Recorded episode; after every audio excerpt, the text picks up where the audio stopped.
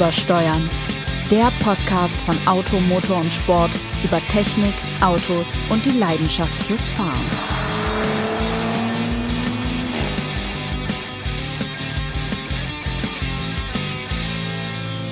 Na, herzlich willkommen zu Übersteuern, dem Benzin, Diesel, Strom, was auch immer, Spaß am Auto-Podcast von Automotor und Sport. Natürlich nicht ohne den Weltbesten, den Allergrößten, den sportlichsten, den bestaussehendsten, tollst, am tollsten schreibendsten Autoren von Automotor und Sport, der heute alleine in Büro 408 steht. Sebastian Renz. Hi Sebastian. Mein lieber Jens, ganz herzlichen äh, Dank für diese wunderbare Ankündigung. Ich darf dich ganz herzlich begrüßen. Du warst gestern in Tokio, vorgestern in LA und heute bist du schon zu unserer Außenwette oder unserer Außenschalte in Schorndorf, der großartige, ja, sensationelle, genau. sensationelle, weit gereiste, heute im Homeoffice befindliche Test- und Technikressort da Jens Tralle. Wunderbar, dich zu hören. Und ich bin allein in 408. Und ich habe so, das wollte ich da sagen, habe ich vorher vergessen, als wir diese ganze Vorbereitung gesprochen haben. Ich habe hier so ein Mikrofon, und das passt ja in die aktuelle Zeit. Es sieht so ein bisschen aus, als würde ich gleich ähm, We Are the World for USA for Africa aufnehmen. Ich habe auch so ein Stehmikrofon mit so einem Filter davor. Ich nehme an, dass jetzt gleich Whoopi Goldberg oder Whitney Houston zusammen mit Michael Jackson hier reinkommen, uh, We Are the World singen. Würde ja, ja bist passen. Du, bist, du, bist du Stevie Wonder und ich Paul Simon oder äh, wie machen wir das dann? Nee, ich wäre gern Bruce Springsteen, weil der der, ich, also stimmt, hör, ich ja, höre ja raus. Ich, ich bin eher, ja. oder ich wäre Huey Lewis, weil der am coolsten klingt. Ich habe mir mal das ganze wieder, ist ja jeder dabei. Von daher, wir sind praktisch We Are the World nur, der Motorpresse. Nur Marianne und Michael waren damals nicht dabei, leider. Ah, die, ich dachte, die haben es mit ihrem Subaru nicht rechtzeitig zur Aufnahme geschafft die, damals. Die waren kurzfristig verhindert, glaube ich, weil sie ganz dringend zu Karl Moik in, den Musikanten stadeln mussten. Mir ja. sind die Welt, haben es die dann gesungen. genau, mir, mir Hand die Welt.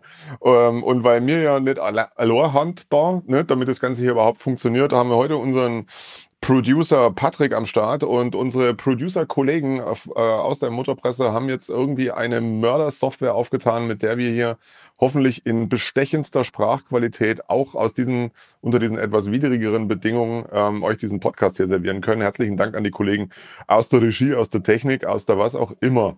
So, und auch jetzt an Peter Lidetzky im Zweifelsfall. Und Konrad Döns natürlich, genau. Ich habe übrigens gerade äh, Ede Zimmermann in einer Geschichte erwähnt. Äh, liebe Automotor- und Sportfreunde, das lest ihr dann in einer der nächsten Hefte.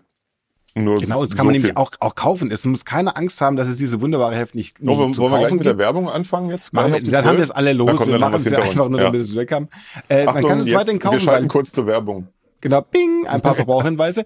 Denn äh, Buchhandlungen oder, nennen Buchhandlungen nicht, aber, aber Bahnhofskioske äh, und sowas hat ja offen. Auch Supermärkte Immer. vertreiben ja Automotor und Sport, Tankstellen. Deswegen kann man es weiterhin kaufen. Oder Sie können uns, ihr könnt uns auch abonnieren jetzt, digital oder auch als normales Heft unter auto-motor-und-sport.de. Und weil wir ja, weil wir ja den aktuellen Solidaritätstrend auch mitmachen wollen, gibt's da gerade besonders schöne Angebote. Macht das Och, doch einfach mal. Ihr wisst ja eh nicht, was er sonst tut den ganzen Tag im Prenzlberg. Und falls euch Fahrt ist, Herrschaften, schreibt uns doch einfach mal eure lustigen Benzinerlebnisse, ähm, Autoerlebnisse, was auch immer, äh, unter, an, über, unter uebersteuern at auto-motor-und-sport.de. Wir freuen uns über jede Zuschrift und äh, behalten uns natürlich vor, die hier vorzulesen, vor unserem Riesenpublikum, unseren Herrscharen von Fans, die nur darauf warten, dass wir ihnen, was erzählen wir ihnen heute eigentlich? Wir haben beschlossen. Hey, du hast ja gerade ein sehr schönes Stichwort gegeben. Du hast ja gesagt, die Leute sollen uns ihre schönsten Autogeschichten erzählen. Wir könnten ja. uns ja jetzt heute mal, um dem ganzen Grippe, Corona, sonstigen Thematik mal ein, ein Schnippchen zu schlagen, sozusagen, oder auszuweichen, könnten wir mal erzählen, wie es früher war. Dieses früher ist ja noch gar nicht so lange her, aber wir erzählen jetzt mal, dachte ich, wir reden mal ein bisschen davon, was wir eigentlich an wunderbaren Sachen mit Autos erleben durften, die uns jetzt im Moment auch ein bisschen fehlen, weil wir wie alle gerade durchaus im Homeoffice äh, gefangen sind und nicht so richtig rauskommen, haben wir uns an die schönen Sachen erinnert, die wir mit Autos angestellt haben, was sehr viele waren. Da haben wir natürlich ein sehr großes Privileg, dass wir mit tollen Autos großartige Sachen machen dürfen. Und davon dachten wir, erzählen wir einfach mal, um ein bisschen Unterhaltung zu schaffen und vielleicht auch ein bisschen zu erzählen, was bei uns selbst bei den wunderbarsten Autos ein bisschen schief ging. Ging bei dir mal was so richtig schief? Ich habe da viele Beispiele für. Aber ich dachte, ich fange mal mit dann dir an. würde ich doch sagen, fang, na, fang doch du mal an, weil mein letzten Endes, äh, warum haben wir, warum haben wir ja versucht, äh, diesen Job zu ergreifen? Ähm, einfach, weil wir natürlich Autofreaks sind und weil wir natürlich auch schon von Anfang an gehofft haben, mal bestimmte Autos fahren zu dürfen, bestimmte Dinge erleben zu dürfen. Das ist, glaube ich, die, die Grundmotivation. Und ähm, ja, was das natürlich kann dabei auch mal, auch mal was verrutschen, aber da du ja offenbar schon konkrete Erlebnisse in deinen Erinnerungen hervorgekramt hast, aus deiner Erinnerung, äh, starte doch du mal. Ich kann zumindest Folgendes sagen, es ging mitunter immer was schief am Anfang, aber am Schluss wurde immer alles gut und das ist das große Glück, das ich dabei hatte. Es war auch immer sehr viel Glück dabei. Manchmal ging es auch nicht unter ohne sehr, sehr viel Vorbereitung und Mühe davor, aber eigentlich kann ich sagen, ich hatte immer auch großes Glück. Äh, manchmal konnte ja auch nichts für das Unglück, das passiert ist zwischendrin mal. Ich erinnere mich sehr gern daran, dass das eigentlich großartig anfing. Der damalige Chefredakteur kam zu mir, da war ich noch nicht lange Redakteur und sprach, Herr Renz, könnten Sie den Fahrbericht vom Aston Martin Rapid machen? Und ganz ehrlich, wenn dich jemand fragt, ob du den Fahrbericht vom Aston Martin Rapid machen möchtest, dann möchtest du den machen. Also habe ich den Fotografen Bieber, mit dem du wahrscheinlich auch sehr viel unterwegs warst, Hans Dieter, den alle Bieber nennen. Wir stiegen in ein Flugzeug an einem ganz normalen Dienstagmorgen, als aber der Winter beschloss, über Großbritannien Großbritannien herzufallen, wo wir hinfliegen sollten. Und es geschaffte, etwa drei Zentimeter Neuschnee auf Großbritannien riechen zu lassen, was das Land ins Chaos stürzte. Wir landeten am falschen Flughafen. Äh, nämlich in der Nähe von Liverpool und nicht in der Nähe von Caden. Und das ganze Flugzeug und auch die sieben anderen Flugzeuge, die da gelandet waren, unerwarteterweise, äh, ergossen ihre Passagiere und diese wiederum ergossen sich zu den Automietschaltern. Und äh, es gelang uns tatsächlich, das letzte Auto zu bekommen, das es da noch gab. Wir haben gerade auf die Schlüssel geguckt, sondern wir waren einfach nur so glücklich, wir haben ein Auto, mit dem wir jetzt nach Gaden fahren können, um den Aston Martin zu fotografieren. Wir standen dann etwas verdutzt auf diesem komplett geleerten Parkdeck, weil es ja das letzte Auto war, das noch da war, und standen vor einem blauen Deo Matisse. Der Deo Matisse, äh, oder es war das schon der Chef, was sagen, es war der Chevy Matisse. Der Chevy Matisse hat ja die wahnwitzige Leistung von, ich glaube, 58 PS oder 1 Liter Motor. Und er hatte natürlich, wie sich das gehört für Großbritannien, im Winter Sommerreifen aufgezogen. Und Beaver ist ja jetzt, sagen wir mal, Beaver ist ja dem, dem Rennsport sehr nahe. Und er schwang sich dann rechts ins Auto, wo ja auch das Lenkrad verdächtigerweise lag. Und wir, bra wir bruten, wir bruten, sag mal, wir bruten? Brieten. Wir brateten, wir brieten, Brieten. wir brieten. Passt ja zu Großbritannien. Wir, genau. wir, wir Briten, Briten, jedenfalls über die, über die verschiedenen M's dieser Welt. Es gelang uns sogar, die eigentlich unüberholbarsten Kraftfahrzeuge des, des ganzen Universums zu überholen, nämlich diese weißen Lieferwagen in Großbritannien, die ja fahren. Es ging es darum, praktisch Spenderherzen durchs Land zu fahren, von morgens bis abends. Und es wiederum zwei Stunden später, das war eine sehr lange Strecke, zwei Stunden später rumpelten wir jedenfalls mit diesem äh, mit diesem Chevy Matisse auf den Visitor Parking Space von Aston Martin in Gaden und stürzten in dieses große glasverzierte Haus, äh, die Aston Martin Hauptzentrale und trafen dort auf eine sehr schmale Rezeptionistin, die uns nicht begrüßte und sagte, Wahnsinn, dass ihr es geschafft habt, sondern sie sagte nur, wenn Sie die neuen Hausmeister sind, parken Sie Ihr Gefährt bitte hin bei den Dienstboten. und und so fing das Ganze an. Es ging dann auch noch sehr munter weiter. Wir kamen, glaube ich, nachts um vier sind wir irgendwie wieder gelandet, haben das Auto davor noch irgendwo anders abgegeben.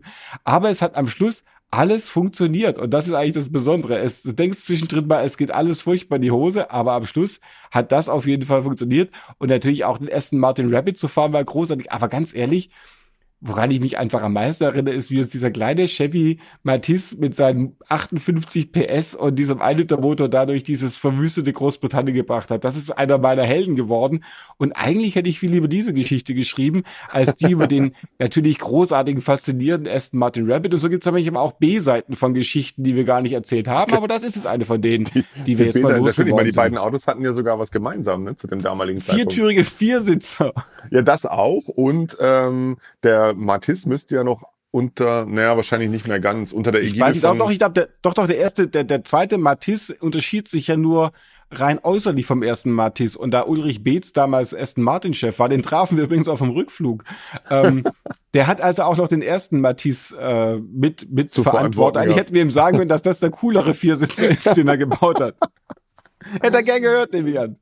Tja, äh, äh, naja, solche Sachen passieren tatsächlich hin und mal wieder beschwerliche Anreisen. Aber wir wollten ja vorwiegend über, also ich hatte auch mal so eine beschwerliche Anreise, aber das war zu einer relativ unspektakulären Geschichte. Deswegen passt das jetzt eigentlich nicht so ganz zu unserem Thema. Ähm, aber tatsächlich schiefgegangen ist bei mein, also wirklich schiefgegangen im Sinne von Auto zerdeppert oder nein, sowas. Nein, nein, nein. Das ist glücklicherweise bei mir äh, selten was. Ich hatte mal einen, also ich, ich habe ja aus Gründen der äh, grandiosen Selbstüberschätzung äh, glaube ich ja, ich, ich, ich könnte irgendwie Rennen fahren. So, die, die Gelegenheit ergibt sich ja hin und wieder bei uns. Äh, manchmal sind Hersteller wahnsinnig genug, uns äh, an irgendeiner Motorsportveranstaltung teilnehmen zu lassen. Und so begab es sich, ähm, dass ich, da war ich noch nicht bei Automotorsport, dass ich mal am damaligen Suzuki Rally Cup teilnehmen durfte. Die fuhren ja so einen Markenpokal mit, mhm. mit Swift Sport in der, in, innerhalb der deutschen Rallye-Meisterschaft. Und ich durfte da am äh, Lauf zur, zur, bei der Rallye Baden-Württemberg irgendwie mal teilnehmen. Und ähm, das fing an mit einem sogenannten Shakedown, einer kleinen äh, Showprüfung sozusagen fürs Publikum auf irgendeinem Bundeswehrgelände auf der Schwäbischen Alb. So. Gut, ich würde mal sagen, die Schwäbische Alb besteht aus Bundeswehrgeländen. Ja, so, ich bin da ja, ja aufgewachsen. Das ist ein einziges und Bundeswehrgelände. Auch ein Sperrgebiet. Man sollte da eigentlich nicht hin. Ja, doch, das, also das, äh, in dem Fall ging's. Es war jetzt kein Truppmübungsplatz, sondern tatsächlich so eine Art, weiß ich nicht, ich glaube so ein Materialdepot oder sowas. Gut, klar, wenn ich da vermutlich in irgendeins dieser Lagerhallen reingesemmelt wäre mit dem Auto, wäre vermutlich irgendwas explodiert. Aber egal, also das jetzt mal unbenommen. Ich äh, war natürlich furchtbar nervös und ähm, hatte also ein, wie das so ist beim Rallye-Sport, natürlich einen Beifahrer dabei und der versuchte mir zu beruhigen und man, für den war das, glaube ich, noch viel unlustiger als als für mich, weil der kennt mich ja nicht und fürchtete natürlich viel mehr um sein Leben. Ähm, und der Starter sagte damals bei, bei diesem Shakedown, also wirklich das erste Mal, dass ich da jetzt antreten sollte. Ich bin das Auto mal vorher kurz gefahren. Das kann man ja glücklicherweise auf öffentlichen Straßen, weil die Dinger haben ja alle eine Straßenzulassung. Die Rallye-Autos müssen sie ja, um die Wertungsprü zwischen den Wertungsprüfungen die Verbindungsetappen fahren zu können. Ähm, und der Starter sagte noch ähm, ganz charmant zu mir, muss aufpassen, vorne in der ersten Kehre liegt Schotter. Und da habe ich mir dann gedacht, naja, mal gut, da wird halt Schotter legen. Muss halt ein bisschen vorsichtig sein. Und dann, also, äh, der zählt runter und los geht's. Ich lade das Ding da durch und UPID, fahre da, keine Ahnung, wahrscheinlich 300 Meter, bevor diese besagte erste Kehre kommt, eine links. Und ich bieg da ein und denke nur, nee, da ist kein Schotter, da liegt Geröll. Ja, und just in dem Moment, in dem Moment da überkommt eine gewisse, gewisse Panik. Ich trete auf die Bremse äh, zu, zu fest und rutsch also mit blockierenden Vorderrädern äh, und eingeschlagenen Vorderrädern geradeaus zum Kurvenaußenrand, was an sich nicht weiter dramatisch gewesen wäre, gäbe es da nicht einen Bordstein. So. Äh, und damit war dann die, dieser Shakedown relativ schnell für mich beendet, weil äh, das rechte Vorderrad nicht mehr da war, wo es eigentlich hätte sein sollen. Und ähm, ich natürlich äh, völlig am Boden zerstört war und sagte, ey komm Freunde, ach, jetzt lass mal die, also wenn das so schon anfängt, das hat keinen Wert.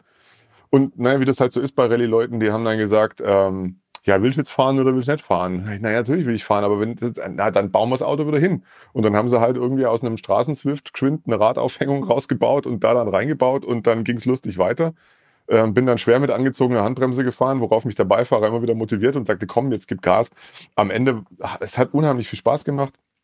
Am Ende war es dann auch, ich war nicht so allerletzter, das ist ja immer so ein bisschen mein Ziel. Ähm, und äh, war lustig, aber es war natürlich sehr niederschmetternd, wenn das, wenn das gleich so anfängt. Und aber da habe ich dann schon gemerkt, der Rallye-Sport an sich und so dieses ganze drumherum bei einer vermeintlich kleinen Rallye, jetzt ist ja nur kein WRC-Lauf, weiß Gott nicht, so, ein, so ein, äh, die deutsche Rallye-Meisterschaft, das ist schon besonders, das ist schon speziell, das ist eine tolle Atmosphäre.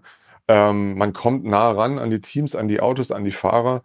Ähm, ja, das ist schon eine wirklich großartige Nummer und ich habe mich dann sehr gefreut, dass ich das vor, vor vier Jahren inzwischen, das müsste 2016 gewesen sein, dass ich das nochmal machen durfte, in einem ähnlichen Rahmen tatsächlich. Im Prinzip die gleiche Truppe, die jetzt dann nur für Opel den Rallye Cup gemacht hat, weil Suzuki das ja dann an mhm. Nagel hängte vor ein paar Jahren. Und da lief es dann schon erheblich besser, nämlich komplett ohne irgendwelche Crashs und mit so einem Cup Adam, das war auch sehr lustig, weil der zwar die Wurst nicht vom Teller zog, weil halt 1,6 Liter Sauger mit 120 PS. Aber du hast dich gefühlt wie in einem, äh, in einem großen ähm, äh, Polo WRC, Jahres-WRC, weil das Ding halt diese klassischen zwei großen schwarzen Hebel in der Mittelkonsole hat. Einen fürs sequenzielle Getriebe und den anderen für die hydraulische Handbremse, wenn du dann doch mal lustig im Powerslide um die Kurven fahren willst.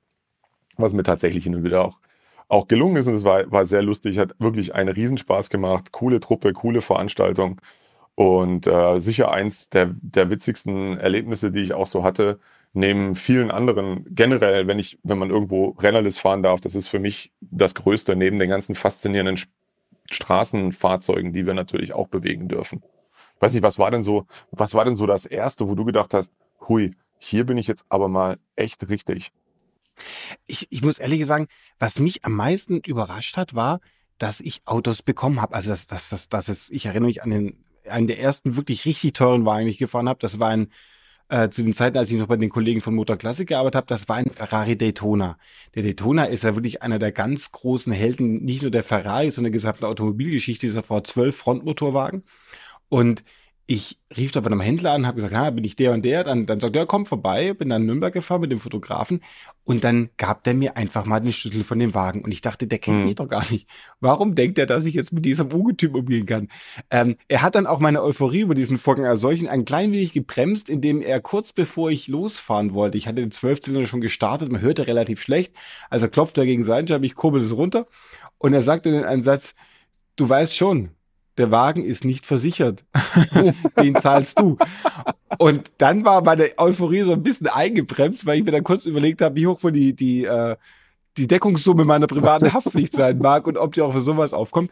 Aber ja. der Ferrari Daytona, der 356 GT4, der war wirklich eins dieser Autos, wo ich dachte, das kann nicht sein, dass ich mit sowas fahren darf. Das ist ja so ein unglaublich großartiges, damals schon sehr teures Auto. Der hat, das ist 15 Jahre her, nicht ganz, sag mal 14. Der hat damals schon 250.000 Euro gekostet. Inzwischen sind die wahrscheinlich knapp an einer Million in dem Zustand, in dem der war.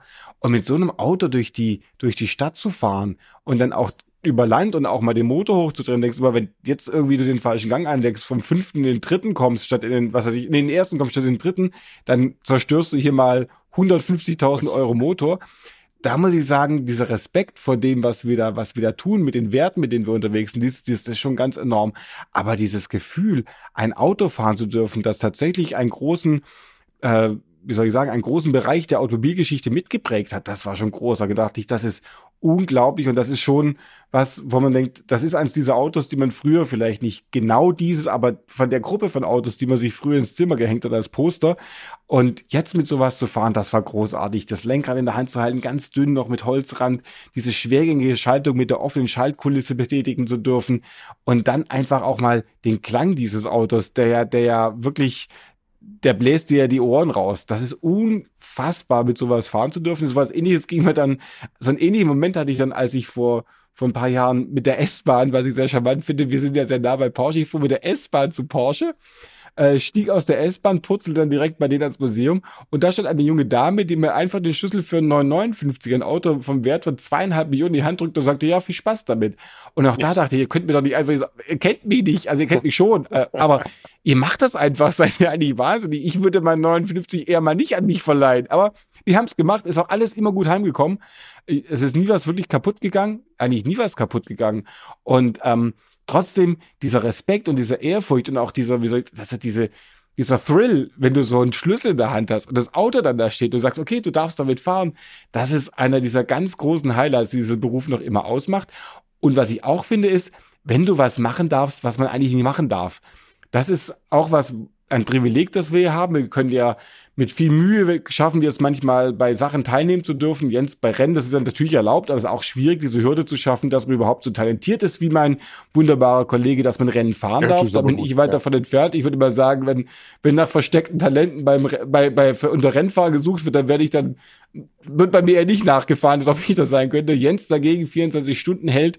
Ähm, und das ist schon was, was machen zu dürfen, was anderen Leuten versagt bleibt. Das ist schon was Besonderes. Du hast es gerade von Rennen erzählt. Ist es dir bei was anderem auch mal gelungen, dass du gesagt hast, ich bin nicht nur mit diesem Auto hier, sondern ich darf das jetzt auch machen? Ja, also das, das, das was, so? das, was du, da, natürlich, das, was du ähm, auch gerade erzählt hast, ich meine, äh, an dieser Stelle vielleicht auch mal einen Riesendank an ähm, an die äh, Herrschaften äh, bei Porsche Classic, bei Mercedes Classic, auch bei BMW und Audi Tradition und wie sie alle heißen, äh, eben für das entgegengebrachte Vertrauen, wie unkompliziert uns da zum Teil wirklich unfassbar seltene und damit auch exorbitant teure Fahrzeuge ausgeliehen werden, einfach mal, weil man eine gute Idee hat für eine Geschichte oder glaubt, eine gute Idee zu haben. Und also mir ging es tatsächlich so ähnlich wie bei dir. Ich habe auch mal was mit dem 959 gemacht, das war ähnlich. So, dass auch dann, ja, dann hol dir das Auto halt einfach. Sag ich, ja, ich muss damit in Schwarzwald und so.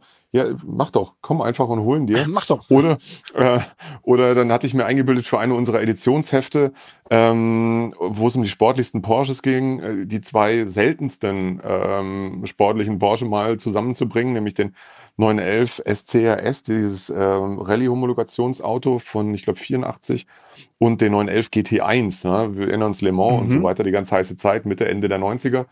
Und ähm, ich habe dann so vorsichtig angefragt, ob die das auch, ob die auch der Meinung sind, dass das eine super Idee wäre ob, und ob, ich, ob sie mir dafür die Autos geben könnten. Und die sagten, ja, müssen wir mal klären, melden uns dann wieder und meldeten sich dann auch prompt und sagten, ja, geht schon.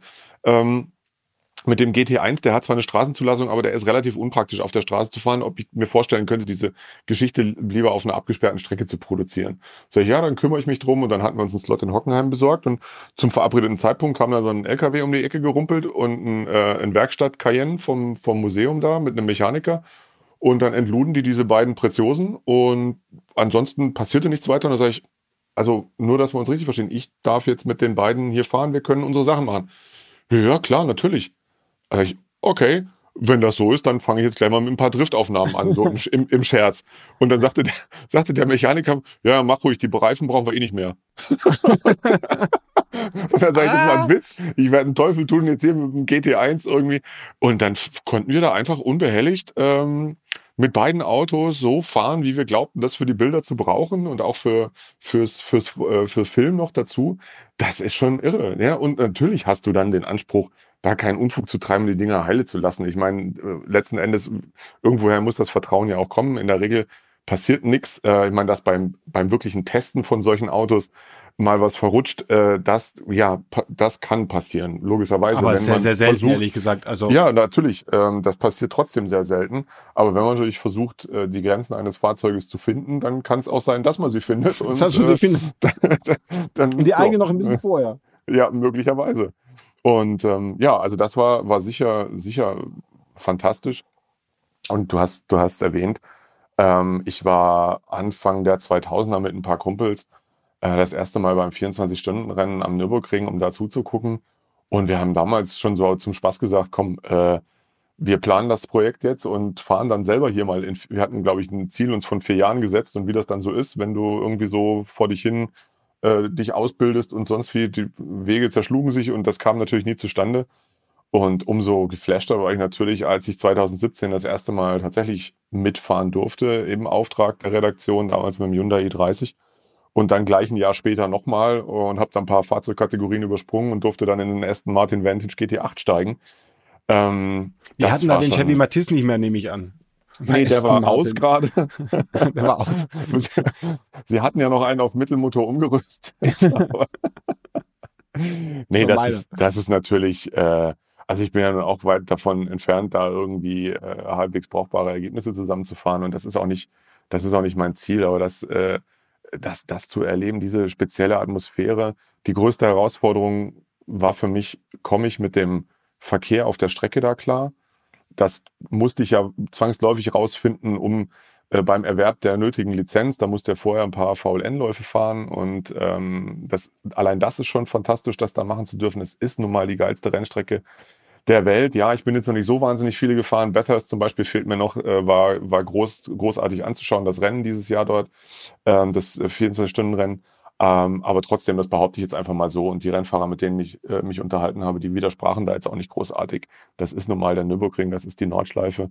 Und das dann da miterleben zu dürfen, die Fans auch wahrzunehmen, und das machst du zwangsläufig, wenn du da an der Büchse sitzt. Ähm, auch das, äh, ja, die Atmosphäre bei Nacht, wenn du da diese Fahrgeschäfte siehst oder selbstgebauten äh, Lichtanlagen von den Leuten und so, das äh, ist einfach, es ist echt irre. Und wenn du dann schaffst, deinen Stint da halbwegs verlustfrei ähm, zu absolvieren, daher bist du natürlich schon ein bisschen stolz auf dich selber, obwohl da jetzt am Ende keine neue Zeit steht. In der Nacht? Bei Nacht und Regen auf der Nordschleife, ehrlich gesagt, das müsste ich jetzt nicht haben für mein Leben. Naja, das, das Nacht und Regen, das ist mir ja erspart geblieben. Äh, Im Fall des letzten 24-Stunden-Rennens leider auf eine eher unerfreuliche Weise, denn ähm, als, mal, als ich wieder dran gewesen wäre äh, in der Nacht, ich glaube, es war irgendwie drei Uhr morgens, da bin ich äh, ins Fahrerlager getapert, im wirklich bei, also stockfinsterer Nacht und strömendem Regen. Und ich dachte nur, so Jens, jetzt zählt's. Jetzt gehörst du der Katz, weil das kann ich nicht. Also das, da fehlt mir die Erfahrung. Das heißt, ich fahre jetzt hier entweder eine äh, Rundenzeit von 15 Minuten und das Auto bleibt hoffentlich heil Oder wenn ich ambitionierter fahre, dann schmeiße ich die Karre irgendwo weg, weil es hat wirklich geschüttet. Es war nicht einfach nur so ein bisschen, sondern es hat geschüttet. Du musst dann damit rechnen, dass irgendwo auf der Strecke, dort, wo du es nicht erwartest, einfach Wasser stehst äh, und dann du nur Passagier bist.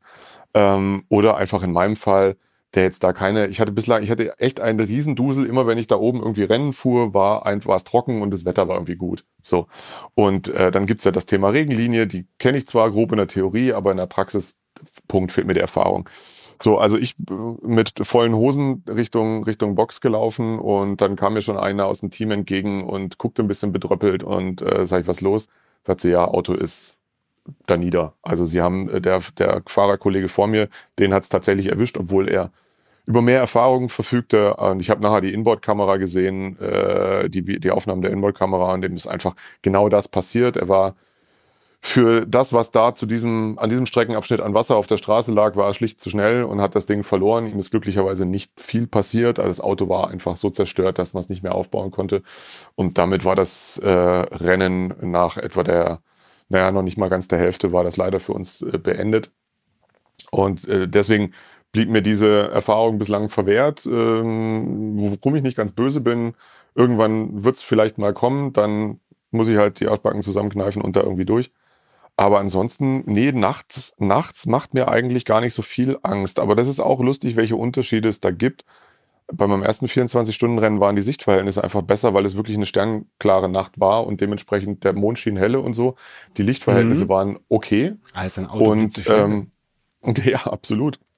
Und äh, dann ist es auch kühl, das ist für mich gut, ähm, weil die Autos keine, also die Autos, mit denen ich fuhr, keine Klimaanlagen hatten. Das gibt's ja durchaus in Rennfahrzeugen und noch nicht mal wirklich zu öffnende äh, Seitenscheiben und ich so ein bisschen wärmeempfindlich bin.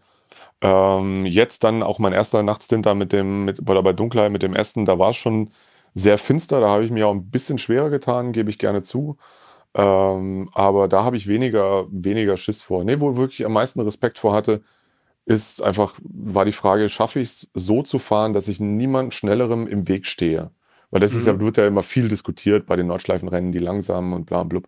Aber wir schweifen jetzt, glaube ich, auch schon zu weit ab. Du hast sicher auch noch ein paar mehr lustige Geschichten aus deiner Karriere zu erzählen von fantastischen Autos und großartigen Veranstaltungen. Eine Sache möchte ich gerne erzählen. Das hat jetzt gar nicht was mit dem großartigen Auto zu tun, weil ich den Bocacci Chiron zum Beispiel schon erwähnt hatte von einem anderen Podcast. Aber was mir auffällt, ist, was für ein großartiges Land das hier ist, in dem wir leben dürfen. Man kann nämlich einfach, zum einen es gibt für alle Menschen, für alle Sachen Ansprechpartner und die Menschen sind erstaunlich, wie sage ich, dem Vergnügen zugeneigt. Und da möchte ich drei Sachen kurz erwähnen. Das eine war, äh, ich wollte mal bei einem Almabtrieb teilnehmen mit einem Fiat Panda und rief dann in Nesselwang an und dann dann denken die natürlich, da kommt noch ein Rindvieh, das jetzt beim Almabtrieb stattfindet, mitmachen möchte. Aber wir wurden dann mit einer Herzlichkeit und Freundlichkeit, mit diesem absurden Wunsch, zwischen Kühen beim Almabtrieb mitzumachen, empfangen. Das war unglaublich.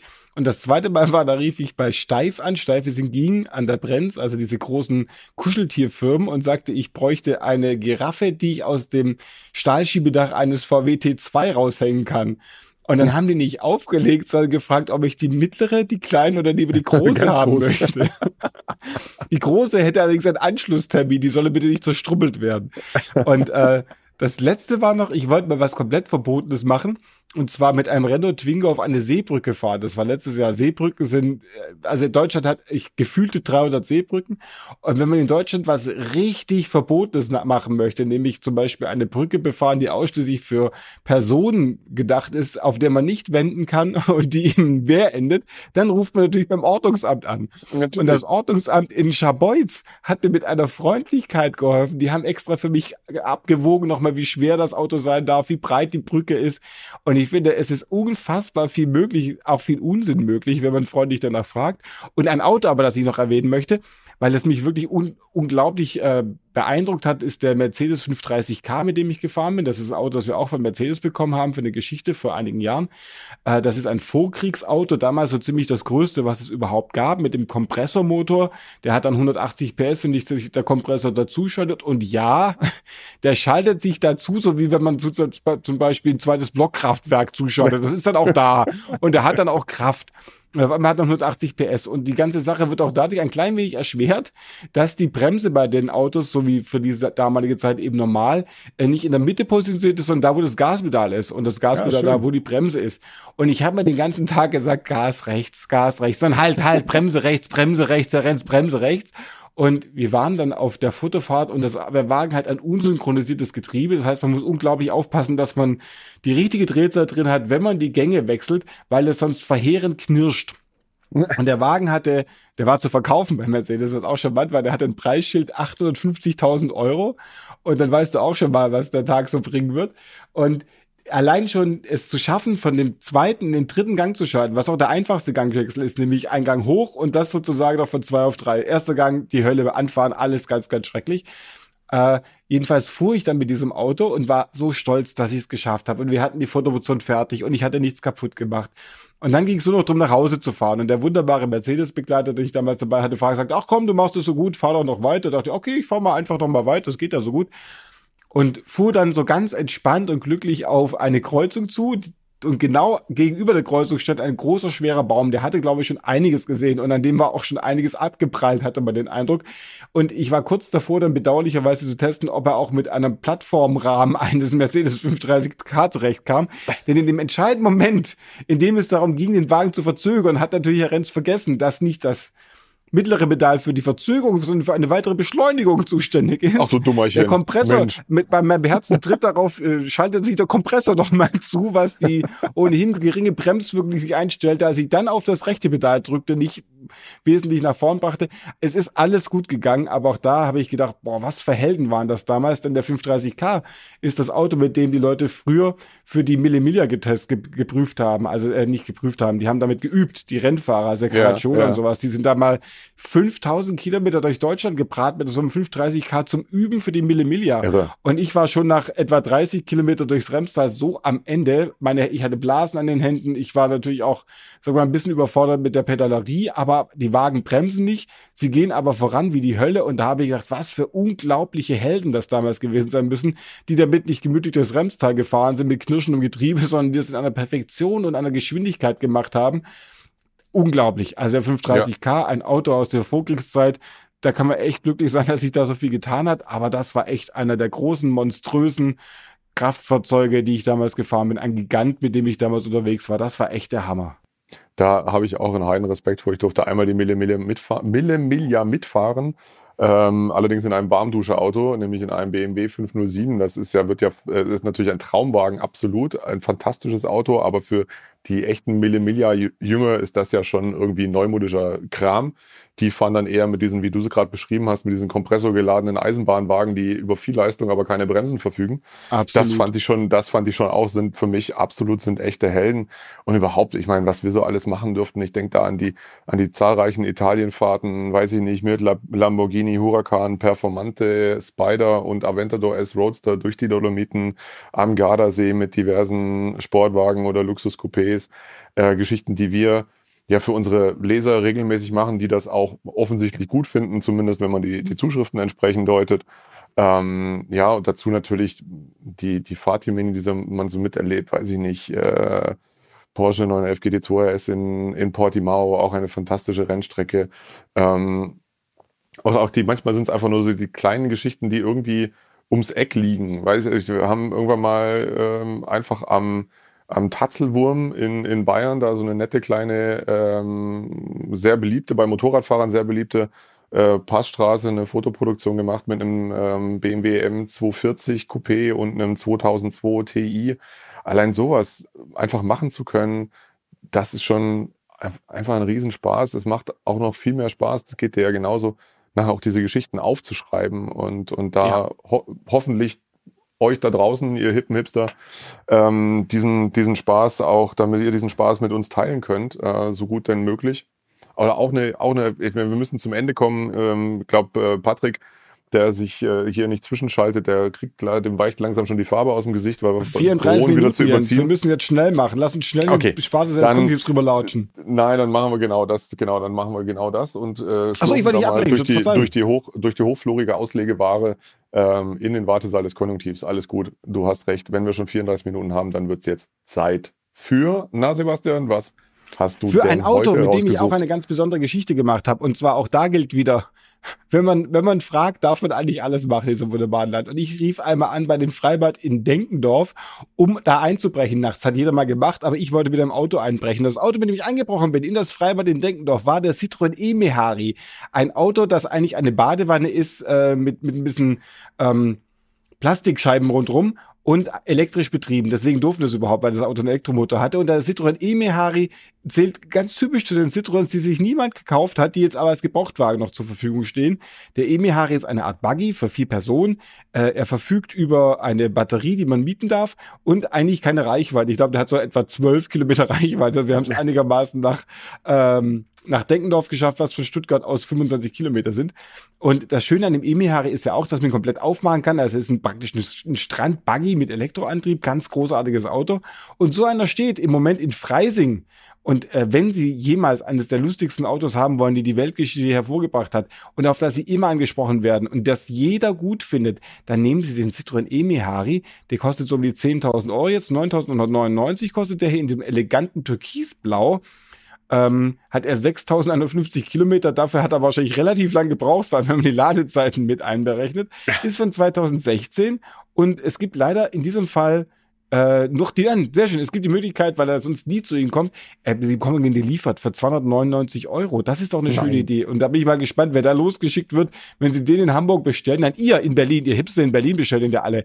Wenn ihr in Berlin bestellt, fährt ihr in Freising los und muss etwa 28 Mal zwischenladen, bis er dann bei euch ist. Kauft euch diesen wunderbaren Citroën E-Mehari Vergesst nicht, dass man damit sogar ein Freibäder fahren darf. Und das ist mein Held der Woche, Emihari. Der hat nämlich den großen Vorteil, weil es eh reinregnet, hat er wasserfeste Polster und ein Stöpsel. Da läuft dann der ganze Schmodder wieder raus, wenn man möchte. Kann auch innen abkerchern. Der Wagen hat auch kein Airbag, ist auch kein Fehler. Der, der würde wahrscheinlich eh durch irgendwelche Nässe dann äh, Fehlfunktionen nach sich ziehen. Ein Viersitzer und ein wunderbares Auto. Mein Held der Woche. Und jetzt bin ich auf Jensens Held der Woche gespannt der hat natürlich auch was mit einer besonderen Geschichte zu tun, die ich machen durfte. Es war, begab sich anlässlich der Fahrpräsentation des äh, BMW M3 GTS äh, E92, also der noch mit dem V8-Motor. Und es war ein Ascari auf dieser kleinen privaten äh, Rennstrecke in Spanien. Ähm, ich taperte in die Boxengasse und äh, da standen alle Generationen M3 also vom E30 bis hin eben oh. zu besagtem GTS äh, in, und nicht nur einfach alle Generationen, sondern auch innerhalb der Generationen die verschiedenen Varianten. So. Und Man hat es ja dann den, bei BMW auch an, an Sammlungen. Genau. Und ich, dann fragte ich so die BMW-Leute, ja, und jetzt, was passiert hier? Ja, Schlüssel steckt, fahr. Ja, wie fahr? Auf der Strecke? Ja, natürlich, auf der Rennstrecke. So. Also konnte ich mir mal die ultimative M3 Kaufberatung zurechtlegen, indem ich alle M3-Generationen durchfuhr und ich kam zu dem Schluss, dass ein E30 M3 ja schon irgendwie ein kultiges, aber letzten Endes doch irgendwie auch ein sehr langsames Auto ist und dass so ein E36 M3 gleich viel besser ist. Da ist es dann relativ unerheblich, ob man den frühen 3 Liter oder den späteren 3,2 Liter hat. Ähm, ich habe euch jetzt mal ein M3 äh, E36 3,2 Liter, also mit 321 PS hier rausgesucht und zwar in meiner Lieblingskarosserie-Variante, nämlich als viertürige Stufenecklimousine. Oh, ich ja. mag das Coupé nämlich gar nicht ja. so sehr. Ich finde irgendwie die Limosette kultiger, keine Ahnung, wirkt für mich beststimmiger proportioniert. Ähm, ein herrlicher Wagen, Erstzulassung ähm, 297, also 321 PS, 3,2 Liter bedeutet auch Sechsganggetriebe. Ähm, der ist natürlich wie die meisten M3, die preislich noch halbwegs äh, in Reichweite liegen, jetzt nicht mehr ganz jungfräulich. Der hat 153.000 äh, Kilometer runter, dritte Hand, Kosmos schwarz, aber entscheidend unverbastelt. Also jetzt nicht nochmal äh, großartig äh, nachträglich getunt oder ähnliches, sondern wirklich nur so ähm, wie ausgeliefert und auch ohne das damals äh, bereits erhältliche SMG-Getriebe, dieses automatisierte Schaltgetriebe, was jetzt auch im Alltag nicht so hundertprozentig überzeugend war. Erstaunlicherweise haben viele M3-Limousinen äh, Edelholz-Zielleisten drin. Auch dieses Exemplar Ähm, sieht man bei den Coupés nie. Ich glaube, das gab es vielleicht auch gar nicht. Die Limousinen hatten es relativ häufig. Ähm, häufig auch in Kombination mit sehr lustigen Lack- und Lederfarben. Also dunkelgrüne Außen, äh, beiges Leder innen und dann noch irgendwie ein komisch gebeiztes Holz dazu. Der ist schwarz-schwarz und mit äh, dunkelbraun poliertem Edelholz. Das ist jetzt nicht ganz so geil, aber da kann man drüber hinwegsehen, denn das Auto ähm, an sich fährt fantastisch dieses Exemplar. Weiß ich jetzt nicht, gehe ich jetzt auch mal davon aus, dass es das tut. Er sieht gepflegt aus, kostet äh, nicht gerade wenige 17.450 Euro, ist aber selten. Von der Limousine wurden insgesamt, glaube ich, um die 800 oder so gebaut. Coupés gab es natürlich bedeutend mehr. Das Auto steht gar nicht weit weg von hier in Murr. Und ähm, ja, also fantastischer BMW M3 E36 3.2, 321 PS. Juppidi. Und wie immer gilt, wenn jemand von euch Hippen Hipster genau dieses Auto kauft und weil wir gerade so wunderbare Angebote haben, kriegt ihr ein Halbjahresabo von uns geschenkt. Macht doch mal. Ja, genau, macht das mal. Und genau. wir machen jetzt auch mal. Wir äh, klimpern jetzt dann weiter in unseren Geschichten. Es ist ja auch wieder Heft und es ist auch bald wieder Podcast. Bis dahin könnt ihr alle unsere Folgen hören, wie das manche Wahnsinnige schon getan haben. Stimmt. Und, Über Spotify, äh, dieser Audio Now, Automotorsport.de Genau. iTunes, hast du nicht gesehen, ähm, was es da draußen alles so gibt. Ansonsten wünschen wir euch eine gute Zeit, kommt gut äh, dahin, wo ihr hin wollt und ähm, ja, wir hören uns dann hoffentlich bald wieder, dann auch wieder zusammen aus Büro 408 und äh, natürlich untermalt von den neuesten Hits von Marianne und Michael. Und ansonsten setzen wir uns jetzt wieder in unsere Alpins und fahren über die Landstraße nach nirgendwo. Wunderbar, bis dann. Tschüss. Ciao.